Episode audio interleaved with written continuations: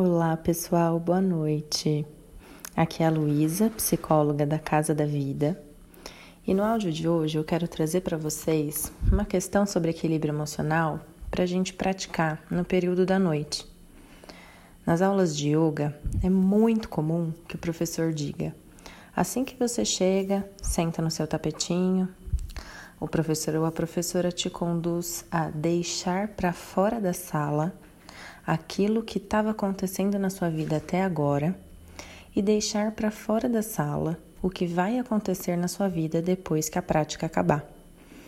Isso faz com que você faça uma negociação com a sua mente e se permita ficar ali uma hora conectando-se apenas com o momento presente, já que você vai ficar ali dentro mesmo, sem celular, sem comunicação você entrega o que estava acontecendo e entrega o que vai acontecer. Para ficar ali, podendo usar esse tempo para investir um pouco em você. Muitas pessoas que sentem ansiedade, que têm pensamentos que a gente chama de mais intrusivos ou de pensamentos obsessivos, costumam sentir esses desconfortos no período da noite. Então, a prática de hoje é que você experimente negociar com a sua mente como se fosse uma grande aula de yoga que vai durar a sua noite.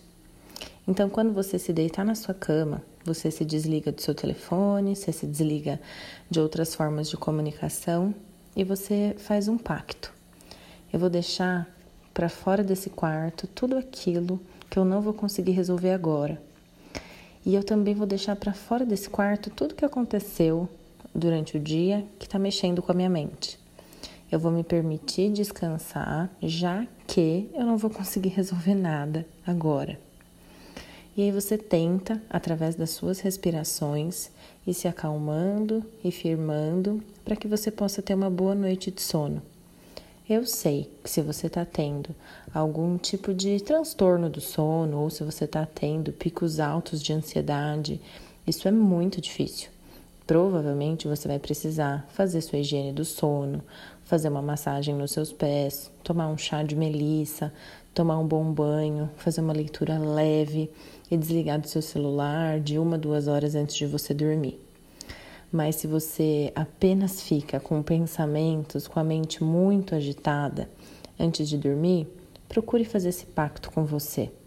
Você pode até fazer esse pacto em outros momentos durante o dia. Por exemplo, eu vou fazer uma caminhada e eu vou me permitir ficar concentrada ou concentrado nessa caminhada durante o tempo que eu estiver aqui, nessa pista, nessa trilha, enfim. Para que você consiga se chamar, chamar sua mente cada vez mais para o presente. Isso vai ficando cada vez mais fácil de você atingir, mesmo que no começo seja difícil e também vai fazer com que você consiga viver sua vida e as suas relações mais conectada com o presente e não tanto com o que você já viveu ou com o que você gostaria de viver. É uma prática, podemos começar aos poucos. Uma boa noite para todos vocês. Estou muito feliz com as mais de 700 pessoas que estão nesses grupos de equilíbrio emocional e você pode também convidar outras pessoas para entrar Basta me mandar uma mensagem que eu mando o link com o convite para você encaminhar. Um grande abraço e até a próxima!